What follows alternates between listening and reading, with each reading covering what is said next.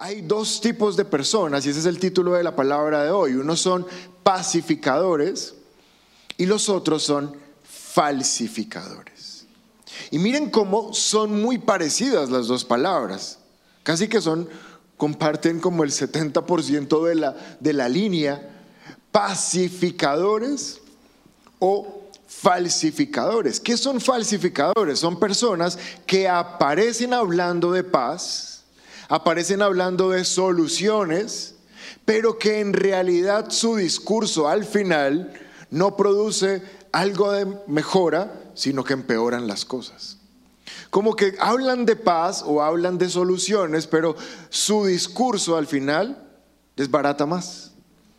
Y parecían pacificadores, pero en realidad son falsificadores.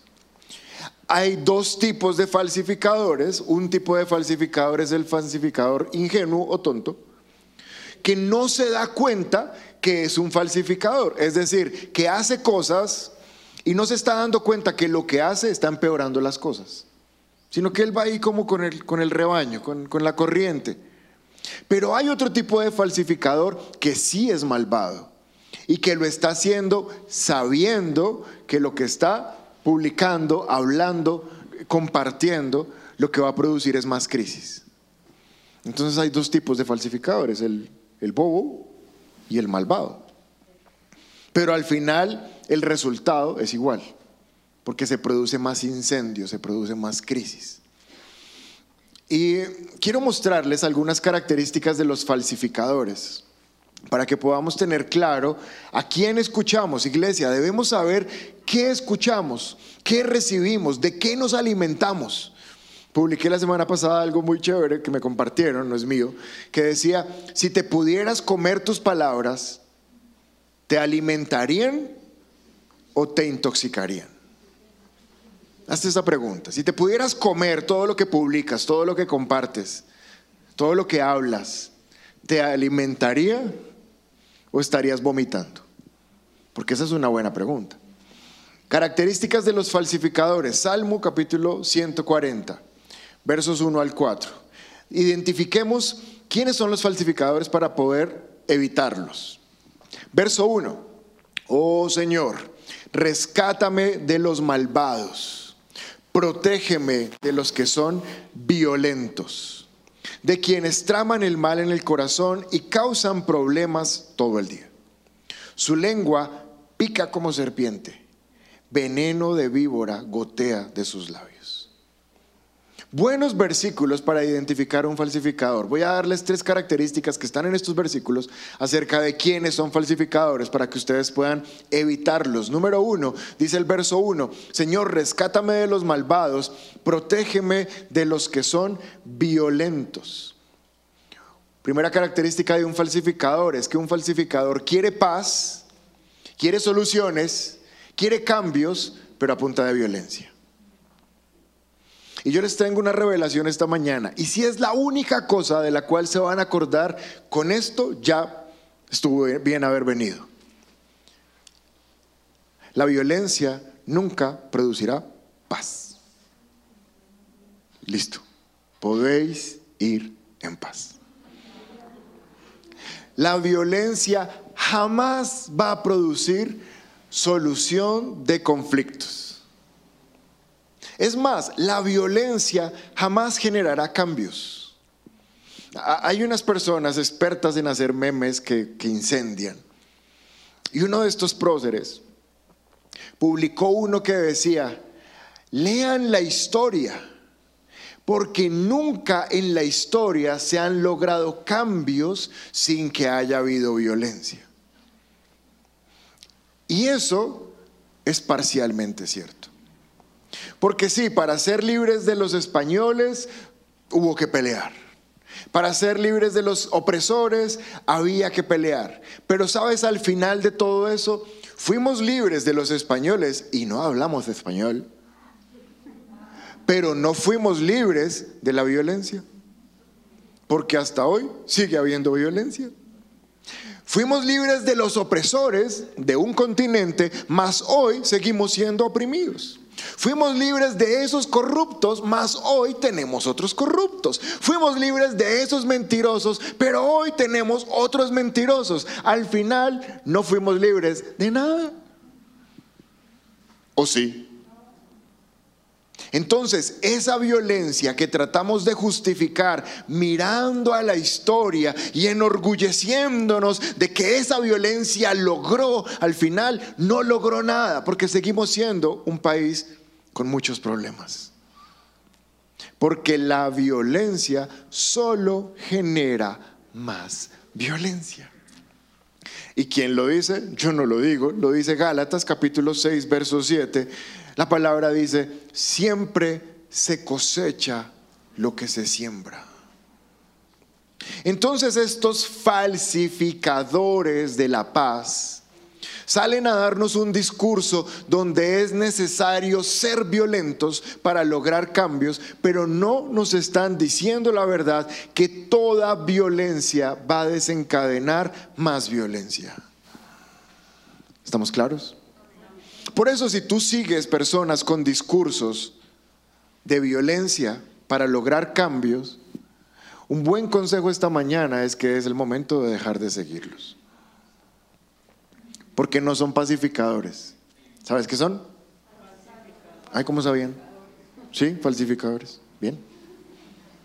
Porque número uno, un falsificador quiere soluciones, pero a punta de violencia. Y la violencia nunca va a producir soluciones. Número dos, segunda característica de un falsificador. Volvamos al Salmo, Salmo 140, verso 2. De quienes traman, Señor, rescátanos, de quienes traman el mal en el corazón y causan problemas todo el día. Segunda característica de un falsificador, quiere soluciones causando problemas.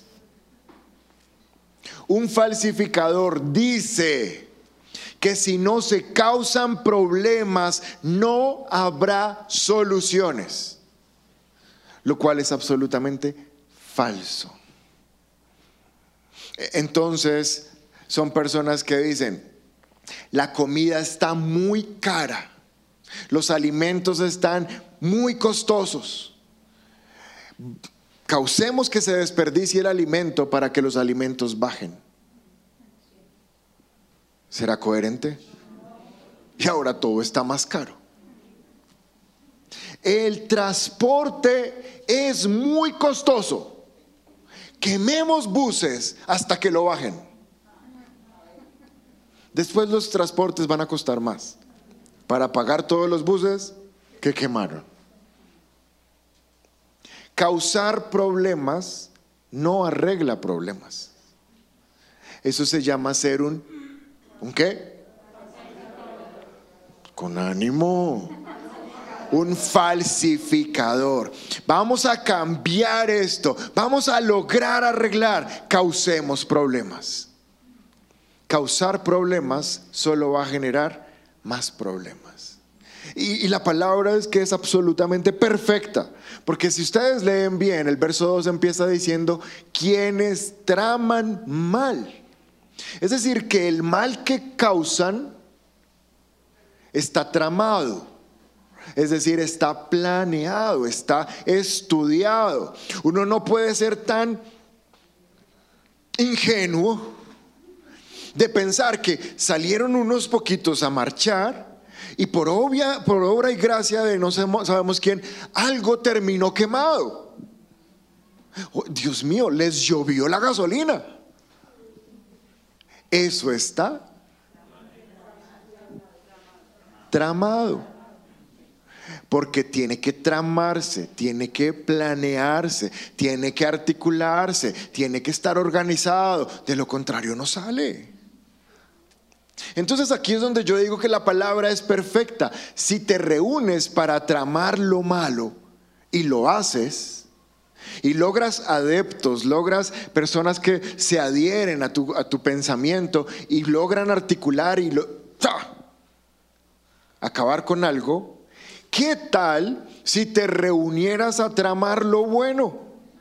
¿Qué tal si te reunieras a gastar el mismo tiempo, eh, los mismos recursos, eh, las mismas influencias para tramar cosas buenas? Quizás lograrías algo bueno, ¿no? ¿No creen?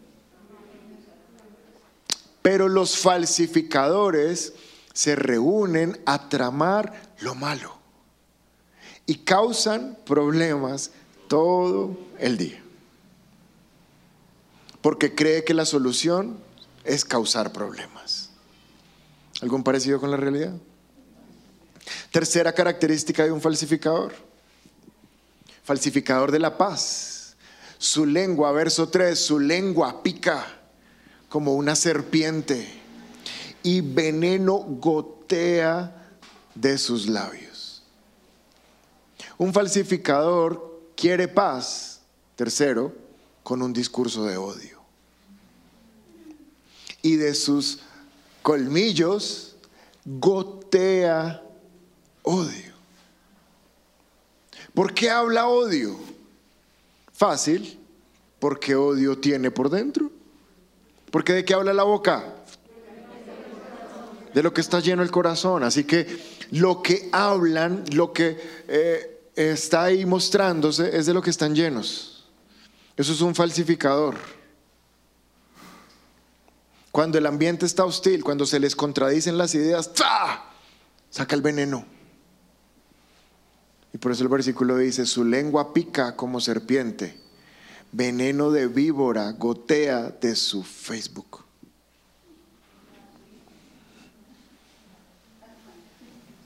Su Facebook es veneno. El que ve su Facebook, el que ve su muro, sale de ahí aburrido, sale de ahí trastornado, sale de ahí con una visión del país y del panorama cada vez más negativa, porque eso es veneno. Proverbios 18:6 dice, los labios del necio son causa de contienda y su boca incita a la riña. Su boca incita la riña. Son discursos aparentes de paz, son discursos aparentes de cambio, son discursos aparentes de soluciones, pero cuando miras el discurso, ahí no hay sino odio, ahí no hay sino venganza, ahí no está sino el veneno, porque su boca incita a la ruina. Tres características de los falsificadores. Y yo los estoy desenmascarando, yo no estoy dando nombres, pero están ahí las características en el Salmo, para que tú filtres a quien escuchas, para que tú filtres a quien sigues. Después de hoy, ¿sabes? Lo que Dios me decía es, de nada sirve que la iglesia ore tanto si tiene en sus perfiles siguiendo a malas personas. O sea, oran una hora en la mañana y destruyen el país el resto del día con lo que retuitean, con lo que recomparten. Por eso es que no estamos mejorando. Porque estamos siguiendo falsificadores. Estamos recompartiendo lo que falsificadores nos dan.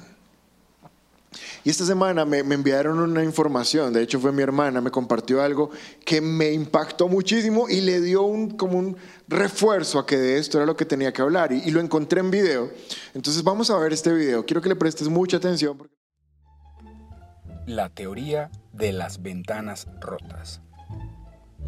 En 1969, en la Universidad Stanford de Estados Unidos, el profesor Philip Zimbardo realizó un experimento de psicología social.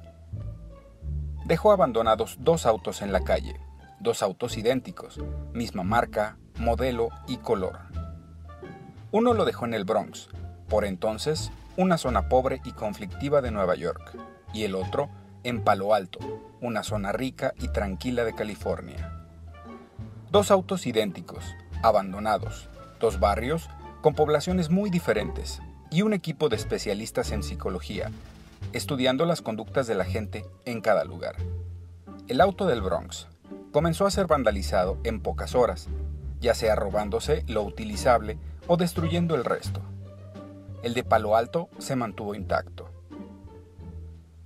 Es común atribuir a la pobreza las causas del delito. postura en la que coinciden las posiciones ideológicas más conservadores, de derecha y de izquierda. Pero el experimento no finalizó allí. A la semana, cuando el auto del Bronx estaba deshecho y el de Palo Alto impecable, los investigadores rompieron el vidrio de este último. Como resultado, se desató el mismo proceso que en el Bronx.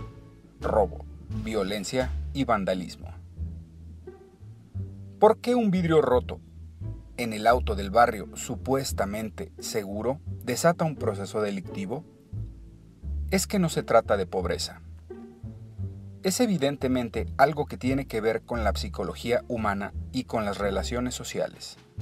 Aquí viene lo interesante. Un vidrio roto en un auto abandonado transmite una idea de deterioro, desinterés, despreocupación, que va rompiendo códigos de convivencia. Es como una sensación de ausencia de ley, de normas, de reglas, algo así como todo se vale. Cada nuevo ataque que sufre el auto reafirma y multiplica esa idea, hasta que la escalada se vuelve incontenible, desembocando en una violencia irracional. En experimentos posteriores, James Wilson y George Kelling desarrollaron la teoría de las ventanas rotas, la misma que desde un punto de vista criminológico concluye que el delito es mayor en las zonas en donde el descuido, la suciedad, el desorden y el maltrato son mayores. Si se rompe el vidrio de una ventana de un edificio y nadie lo repara, pronto estarán rotos todos los demás. Si una comunidad exhibe signos de deterioro y esto parece no importar a nadie, entonces ahí se generará el delito. Si se cometen pequeñas faltas, como estacionarse en lugar prohibido, exceso de velocidad o no respetar la luz roja, y las mismas no son sancionadas, entonces comenzarán faltas mayores y luego delitos cada vez más graves. Si permitimos actitudes violentas como algo normal en el desarrollo de los niños, dejamos que la conciencia se relaje y el patrón de desarrollo será de mayor violencia cuando estas personas sean adultas. Si los parques y otros espacios públicos deteriorados son progresivamente abandonados por la mayoría de la gente, serán los delincuentes quienes ocuparán esos espacios. La teoría de las ventanas rotas fue aplicada por primera vez a mediados de la década de los 80 en el metro de Nueva York. En aquellos años, el lugar más inseguro de la ciudad. Se comenzó de lo pequeño a lo grande. Grafitis, suciedad, ebriedad, evasiones del pago de pesajes, pequeños robos y desórdenes. Los resultados fueron evidentes, lográndose hacer del metro un lugar seguro. En la década de los 90, Rudolf Giuliani, sobre la base de las ventanas rotas y el metro, impulsó una teoría de tolerancia cero. La estrategia consistía en crear comunidades limpias y ordenadas, no permitiendo transgresiones a la ley y a las normas de convivencia humana. El resultado práctico fue un enorme abatimiento de todos los índices de criminalidad en la ciudad de Nueva York. ¿Y tú qué opinas? Déjanos tus comentarios.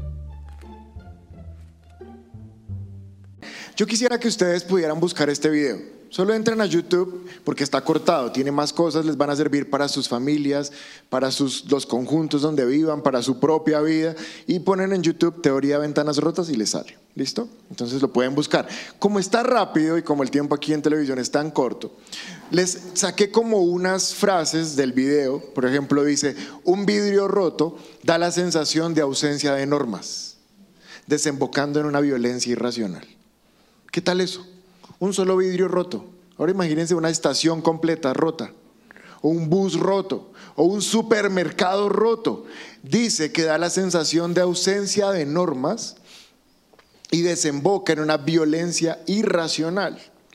Otra frase que dice este video es, hay mayores delitos donde el descuido, la suciedad y el desorden son mayores. Por eso en sus casas apenas se les dañe algo, traten de arreglarlo, porque se empieza a deteriorar todo. ¿Han notado eso? Otra cosa dice, si nadie lo repara, a nadie le importa y ahí se genera delito. Y la última que quiero subrayar es donde dice, si se toleran faltas pequeñas, vendrán delitos aún mayores y más graves. Esta teoría se llama la teoría de las ventanas rotas. A mí me impresionó porque yo tuve la oportunidad hace como cinco años de ir a vivir en ese barrio, no en el Bronx, sino en Palo Alto. Y estaba viviendo en Palo Alto y yo tengo videos, no los encontré porque lo iba a traer, donde yo iba en bicicleta, porque me movilizaba en bicicleta ahí en California, en esa parte el- eh, pagar un Uber es imposible. Entonces yo iba en bicicleta y iba con el celular grabando la cantidad de Audis, Porsche, BMs sobre la calle. Y yo decía, ¿qué es esto? Y no de Bogotá, y uno, ¿qué es esto? En la casa donde yo me quedaba, es la casa de un doctor de Stanford, pero él no estaba, entonces la estaba cuidando su yerno. Y el yerno era el que la administraba y el, el dueño de la casa tenía un Porsche, un Porsche Caimán, creo que se llama eso. Y lo tenía ahí en la puerta y yo, mes y medio en bicicleta, yo veía ese Porsche, nunca lo movían. Hasta que un día le pregunté al, al- al muchacho que estaba ahí, venga ahí, ¿por qué no mueven el carro? O sea, es que se le dañó la batería y qué pereza mandarla a arreglar. Y yo, ay, préstemelo. O sea, pero no le pasaba nada al carro. todo- o sea, lo único que tenía eran las hojas de los árboles que le caían encima. Ese era todo el daño que hacían en, esos, en ese barrio. La casa quedaba como a cinco minutos de la casa de Steve Jobs. O sea, no nos vimos porque yo no tuve tiempo. Pero solo con dejar el vehículo ahí y romper la ventana, a pesar de que era un barrio súper, muy, muy bueno de Estados Unidos, lo destruyeron completamente. Se llama la teoría de las ventanas rotas. ¿Y sabes qué hacen los falsificadores? Se la pasan rompiendo ventanas. Cada vez que te comparten algo lleno de odio y lleno de veneno, están rompiendo la ventana. Y tan pronto se rompe la ventana, viene de una manera desmedida la violencia. Pero entonces, ¿qué deberíamos hacer? Hay otro grupo de personas que no son los falsificadores, sino cuáles? Los pacificadores. ¿Quiénes son los pacificadores? La palabra dice en Mateo capítulo 5, verso 9, Dios bendice a los que procuran la paz porque serán llamados, serán llamados, serán llamados. ¿Quiénes son los pacificadores? O sea, ¿quiénes? Hágale a alguien así cerca. Usted, usted. En serio, mire a alguien a los ojos y dígale, tú no eres un falsificador. Tú eres un pacificador. No podemos ser falsificadores. La iglesia lo que está llamada es a ser pacificador, no falsificador. ¿Por qué? Segunda de Corintios 5, 18. Este versículo es espectacular. Todo esto proviene de Dios, quien por medio de Cristo nos reconcilió consigo mismo. Saben todos ustedes, yo también, antes de recibir a Jesús éramos enemigos de Dios. Pero tan pronto recibimos a Cristo en nuestro corazón, dice la palabra que Cristo, ¿qué hizo? Nos reconcilió de tal manera que ahora todos ustedes son amigos de Dios. Y no solamente amigos de Dios, hijos de Dios. Gracias por su entusiasmo. Ustedes han sido reconciliados. Gloria a Dios, ya no son enemigos de Dios. ¿Y para qué los reconcilió? Sigamos leyendo. Nos, reconcilió consigo mismo y nos dio el ministerio de la reconciliación. ¿Para qué nos reconcilió? Básicamente para que todos nosotros ahora nos volvamos reconciliadores o pacificadores. Esa es la función de la iglesia, la reconciliación, no la falsificación. Cada vez que reconcilias una relación te pareces más a Jesús, el cual es un reconciliador. Me gusta ver que ahora en medio de las marchas ponen personas para guardar que no se peleen. Entonces son como personas de derechos humanos o personas eh, que son voluntarias, que se hacen llamar gestores de paz o bueno, no sé, en diferentes partes. ¿Y cómo funciona esto? Vamos a ver cómo funciona. Vengan las dos hermanitas Espinosa. Ustedes van a representar a la izquierda y a la derecha. O sea, una se hace a la izquierda. La, de más izquierda, hágase a la izquierda. Eso. Y tú. Y la de la derecha. Y necesito un reconciliador. Ven, Dani, corriendo. Entonces miren cómo funciona la reconciliación, pero con agilidad y destreza. Eso. Ah, Por favor, mírense y con odio. O sea, como cuando pelean en la casa.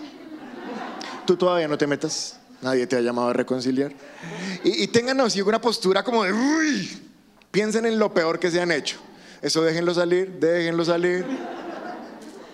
Postura de odio. Eso, cara de odio. Y cuando ya van a tener una confrontación, acérquense, aparece el pacificador. ¿Y qué hace un pacificador? Perfecto. Miren lo que hace un pacificador. ¿Qué hace? Se separa. El pacificador no toma partido.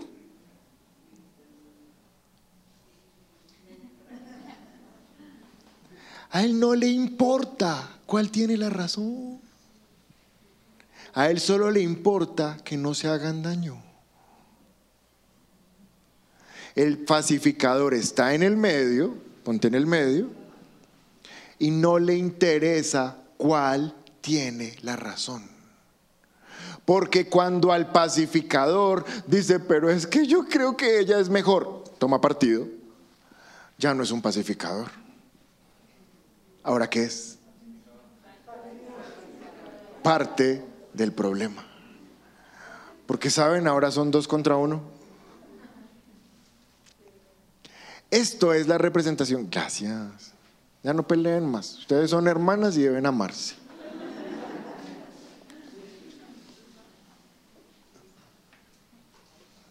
Cuando el pacificador toma partido, se hace parte del problema. Así que la iglesia no está llamada a tomar partido.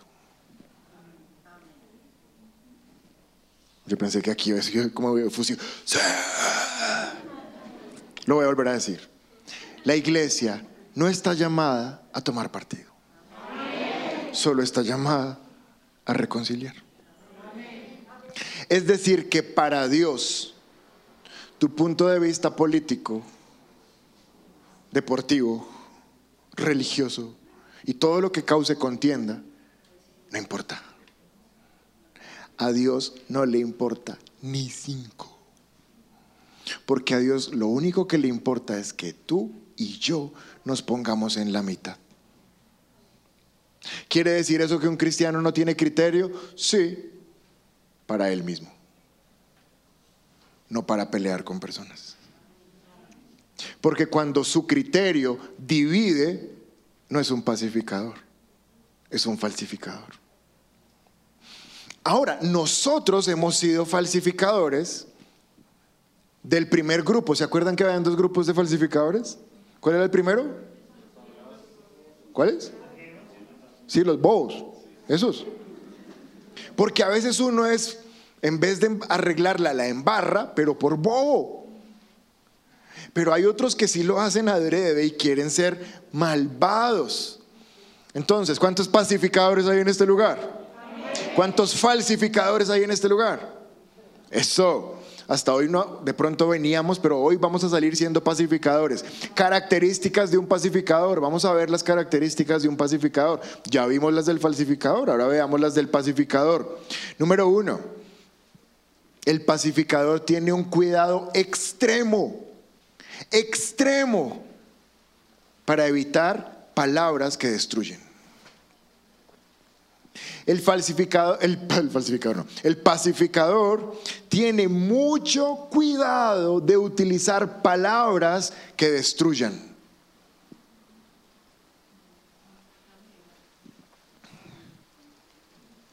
Les voy a mostrar el versículo por el cual estoy predicando esto esta mañana, porque yo ya iba a cambiar de tema. Pero Dios me manda este versículo y fue como, pa, pa, pa, predique esto. Y yo, "Oh, bueno, Segunda de Timoteo 2.14. Dios me dijo, y esta primera frase es como si me la hubiera dicho así, pero como un papá cuando lo regaña a uno, no dejes de recordarles esto. Entonces yo vine esta mañana para recordarles esto. ¿Están listos? Adviérteles delante de Dios. ¿Cuántos saben que estamos delante de Dios? Estoy cumpliendo. Estoy haciendo lo que me dijo. No dejes de recordarles esto. Adviérteles delante de Dios que eviten las discusiones inútiles.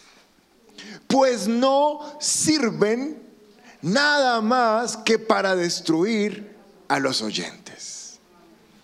Se ha hecho lo que Dios mandó. Si eres cristiano, evita las discusiones inútiles. No sirven para nada, solamente para destruir a las personas. Y quiero decirte esto con todo el amor que me caracteriza. No seas tan ingenuo. Tú no vas a cambiar a nadie. Puedes tener el argumento más válido, más comprobado, más estudiado y aún así no vas a cambiar a nadie. ¿Sabes por qué? Porque la palabra de Dios dice que el único que puede convencer a otro es el Espíritu Santo de Dios. Tú estás esta mañana aquí, a pesar de que hace un mes, hace un año, hace 10 años estabas allá afuera pasándola de lo lindo. Y hoy estás aquí en la iglesia o me estás viendo por internet, no porque nadie te convenció, sino porque el Espíritu Santo se te metió por dentro y te dio una convicción de que necesitas de Dios. ¿Cuántos están de acuerdo? Así que si tú, que ya eres cristiano y estás aquí, nadie te logró convencer, cuánto más las personas que están afuera, que no tienen a Cristo, por más de que tú les expliques y les expliques y les expliques, no los vas a convencer. ¿Estamos o no estamos? A no ser que Dios te dé esa instrucción, háblale, convéncelo. Bueno, tú sigues, como lo que yo estoy haciendo hoy, contra mi voluntad, seguí con este tema. Pero es que Dios me está diciendo, no dejes de recordarles, adviérteles que eviten las discusiones inútiles porque solo están destruyendo más personas. ¿Puedes mirarme un segundo? ¿Puedes mirarme? Cada vez que te enganchas en una discusión en tus redes, rompiste una ventana. La rompiste tú. ¿Y qué va a seguir después de eso? Que otro venga y rompa la otra. Así que no discutimos. ¿Estamos bien? Proverbios 23 dice la palabra, evitar la pelea es señal de honor. Solo los necios insisten en pelear. Hemos sido creyentes necios. Hemos tenido discusiones, nos hemos enredado en peleas hasta hoy. Porque al ser creyentes, al ser cristianos y pelear más de los de afuera, no somos pacificadores. ¿Qué somos? Falsificadores.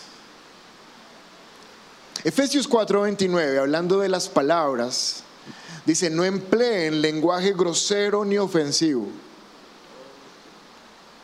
Que todo lo que digan sea bueno y útil, a fin de que sus palabras resulten de estímulo a los que los oigan.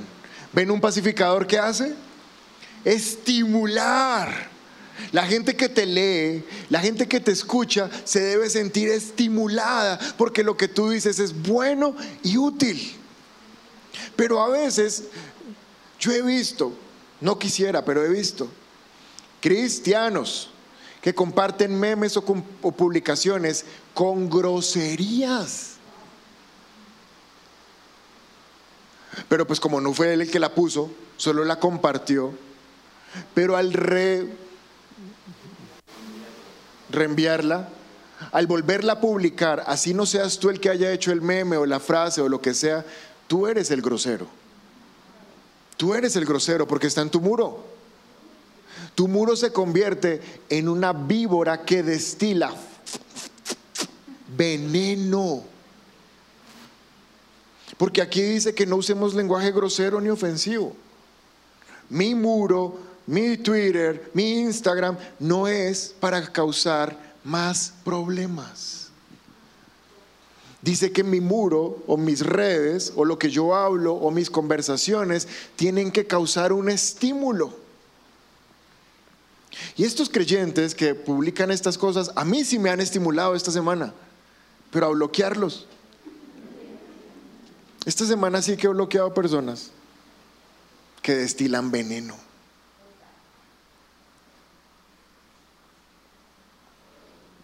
Así que si tú tienes a alguien que destila veneno, déjalo de seguir. Y vas a experimentar una sensación sobrenatural, espiritual, que se llama paz mental. Porque me siento libre. Porque me siento feliz. Porque quiero llorar. Porque bloqueaste un tóxico. Deja de seguir personas tóxicas. Deja de compartir lo que los tóxicos dicen. Porque los cristianos nos volvemos parte de una cadena interminable, ¿sabes? Eh, bueno es orar, pero es bueno ser sabio. Y cuando tú compartes algo que te llegó, entonces tú tomas el ladrillo con el que alguien rompió esa ventana y se lo pasas a otro para que vaya y siga rompiendo.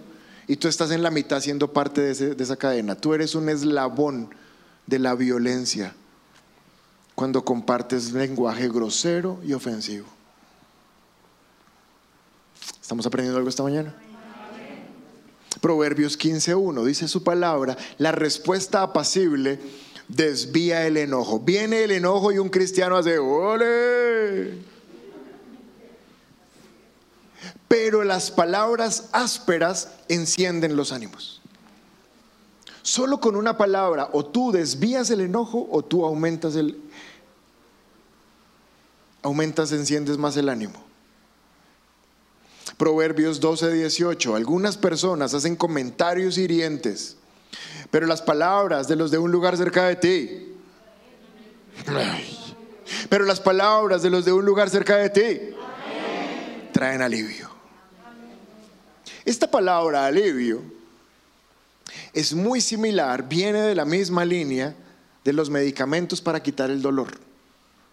Porque los medicamentos, los analgésicos, alivian el dolor. Donde tú estés, debes producir alivio. O sea, la gente debe decir, escuchémoslo a él, escuchémosla a ella. ¿Tú qué tienes para decir? Porque cuando hablas, ah, qué rico, me alivias. Tus palabras no pueden producir más dolor, porque entonces no somos pacificadores. Somos rompe, ¿será que rompedor existe? ¿Será rompedor o rompelón? Bueno, somos de los que rompen ventanas. Si no usamos palabras para aliviar. Punto número uno, característica número uno del pacificador. Tiene cuidado de usar palabras para que no destruyan. Segunda característica, son tres también. Segunda característica de un pacificador. Un pacificador no siembra discordia. No siembra discordia. Ya les voy a mostrar qué es sembrar discordia. Santiago 3:17 dice su palabra. En cambio, la sabiduría que desciende del cielo, o sea, la sabiduría que tienen todos ustedes, es ante todo pura y además, y además, vamos iglesia, y además, pacífica. Es decir, que para ser pacífico hay que tener sabiduría de Dios. Esa sabiduría nos va a descender del cielo. La sabiduría que desciende del cielo es ante todo pura y además pacífica. Es bondadosa, es dócil, llena de compasión, de buenos frutos. Y la palabra que quiero resaltar aquí es imparcial. Somos imparciales. En tu interior, en tu casa, aún con tu esposa que te aguanta los ronquidos, pues te va a aguantar un punto de vista. Allá en tu intimidad, ten tu convicción que quieras. Del de no sé qué, este, ta, ta, ta.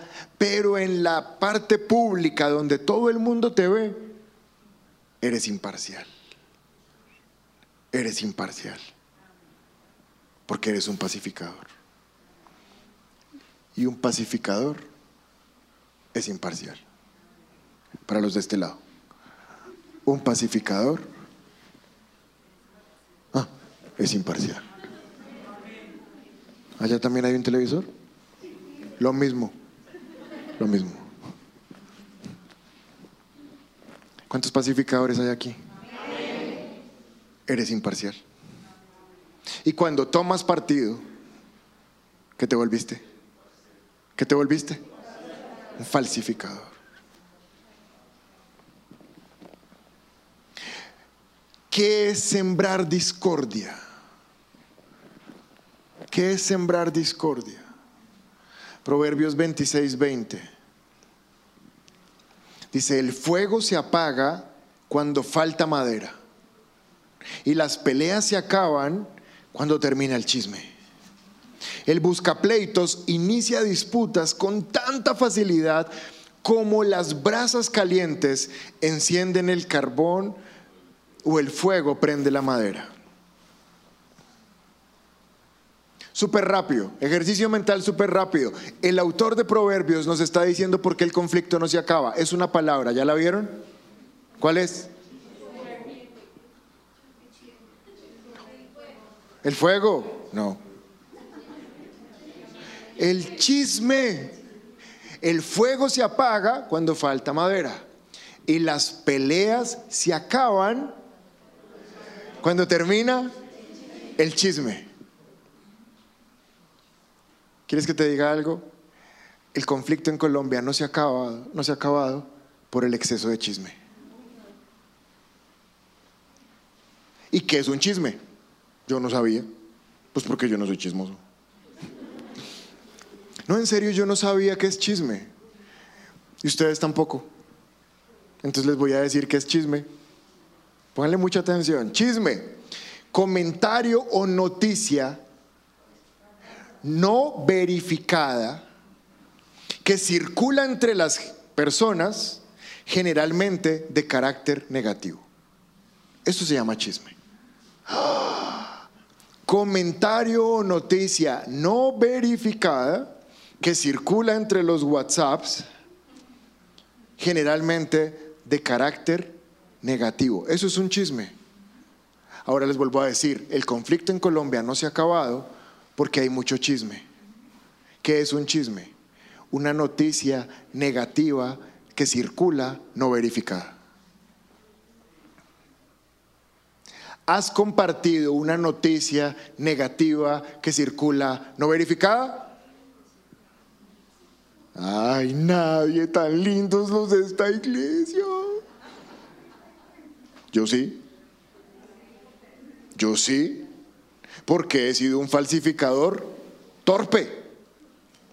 Ahora, de Colombia, no. Me cuido full de no compartir ni una cosa de Colombia. No. Pero sí compartí hace como tres semanas un video de Israel, de la crisis de Israel. Se lo mandé a alguien de la iglesia y le dije, uy, ¿viste cómo está Israel? Terrible, mira esto. y me respondió con una cachetada. Me dijo, no miro videos violentos. Y yo, olvida que lo, olvida que lo envié. ¿Saben qué hice en ese momento? Compartí un chisme. Porque yo no vivo en Israel. Y yo no sé qué está pasando allá. Yo solamente compartí un video que me mandaron donde me dicen que eso está pasando. Pero si yo no estoy en el lugar de la noticia y el reportero soy yo, no tengo la posibilidad de asegurar que eso que me envían es verdad. ¿Quién ha compartido una información sin verificar en este lugar? Chismosos.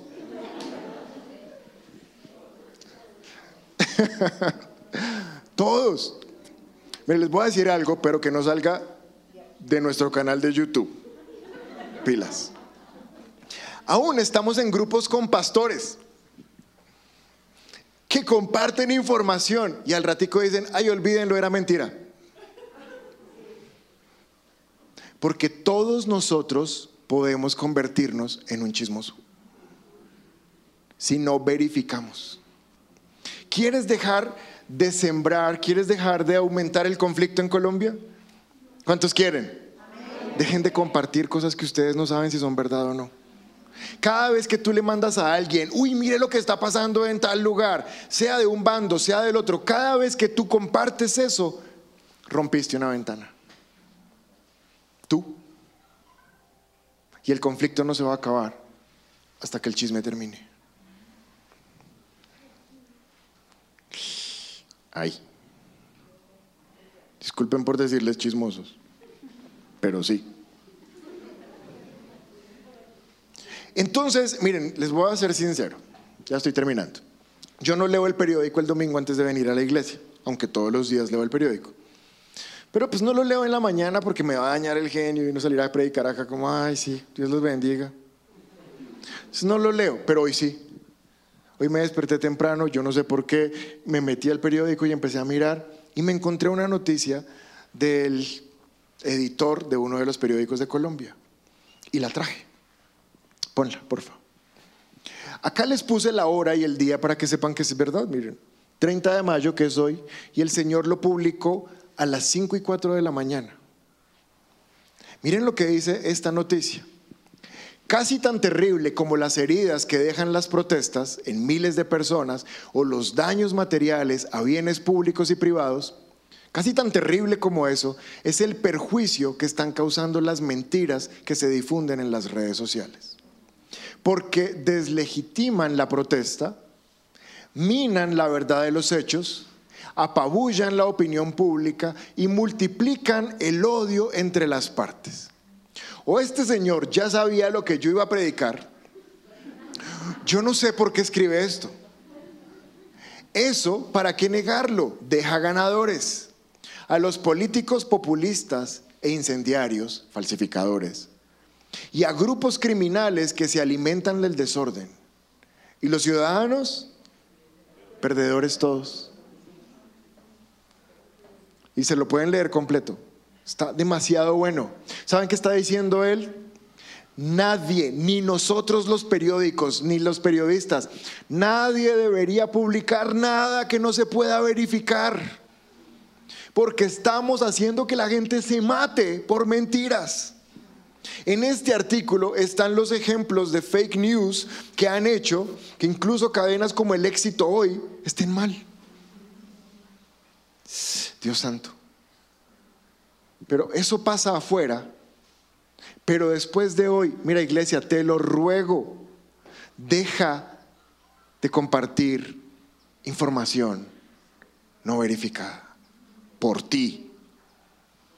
O sea, ninguna. La única que puedes verificar es la que pasa en la cocina de tu casa.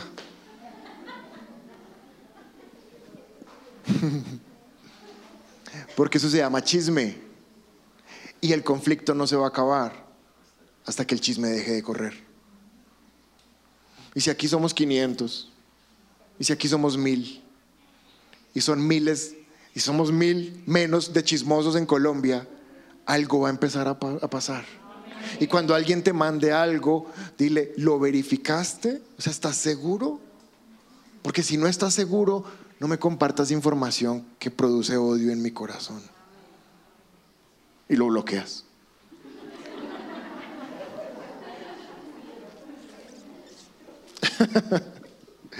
¿Vamos bien? Última característica de un pacificador. ¿Hemos recibido algo esta mañana? El pacificador, número tres, los pacificadores no se deleitan en la venganza. Un pacificador no puede sentir paz cuando, uy, si vieron lo que le hicieron a ese, ay, sentí un fresco. Porque somos pacificadores. Primera de Pedro capítulo 3, verso 9, dice su palabra, no paguen mal por mal, no respondan en sus redes con insultos cuando la gente los insulte. No respondan con insultos. Por el contrario, contesten con una bendición. Un pacificador bendice cuando lo maldicen. A esto los ha llamado Dios. ¿A qué nos ha llamado Dios? A bendecir. Y cuando tú bendigas a quien te maldice, mira lo que dice después. Y Él te concederá su bendición. ¿Y por qué mira tan mal? ¿Por qué no prospero? ¿Por qué las cosas no cambian? Porque cuando te maldicen, maldices. Porque cuando pelean contigo, peleas más. Pero cuando empieces a bendecir a esas personas, Dios te va a empezar a bendecir a ti. Porque eso es lo que estás sembrando. Verso 11. Apártate del mal y haz el bien. ¿Y qué dice la frase final? Un, dos, tres. Busca la paz y esfuérzate por mantenerla. Si somos finos, si somos meticulosos en el estudio de las escrituras, o más aún, si somos buenos lectores, la paz se mantiene, según estos versículos, la paz se mantiene cuando en vez de devolver algo malo, das algo bueno. Así se mantiene la paz. Entonces cada vez que te maldicen, tú bendices. Romanos 12, 17, con este nos vamos. Romanos 12, 17. Nunca devuelvan a nadie mal por mal. Hagan todo lo posible por vivir en paz con todo, porque ustedes son pacificadores. Queridos amigos, nunca tomen venganza. Les voy a mostrar la venganza cristiana. Usted dice, no, pero es que ese sí merece que venganza. Listo, ¿vas a vengarte? Esta es la venganza cristiana. Dale lo siguiente. Si tus enemigos tienen hambre, dales de comer. Y si tienen sed, dales de beber. Y esto me encanta. Al hacer eso, cuando en vez de pelear más, bendices, al hacer eso, amontonarás carbones encendidos de vergüenza sobre su cabeza. O sea, la gente que es tóxica, la gente que tiene esos venenos ahí en sus muros de Facebook, cuando los bendigas, cuando dejes de compartir lo que ellos te mandan, aun cuando seas valiente y los bloquees, esta gente va a decir, ¿por qué me bloqueó? Y va a empezar a investigar. Y si es amigo tuyo, te va a escribir, ven, ¿por qué me bloqueaste? Y tú le vas a decir, porque ya hay suficiente odio, necesitamos paz. Y tu comportamiento va a hacer que ellos sientan vergüenza. Y esa vergüenza va a decir, es cierto, no voy a producir más odio. Yo tampoco voy a prestar mis redes para romper más vidrios. Voy a parar. Versículo 21. No dejen que el mal los venza. Más bien, venzan el mal haciendo el bien.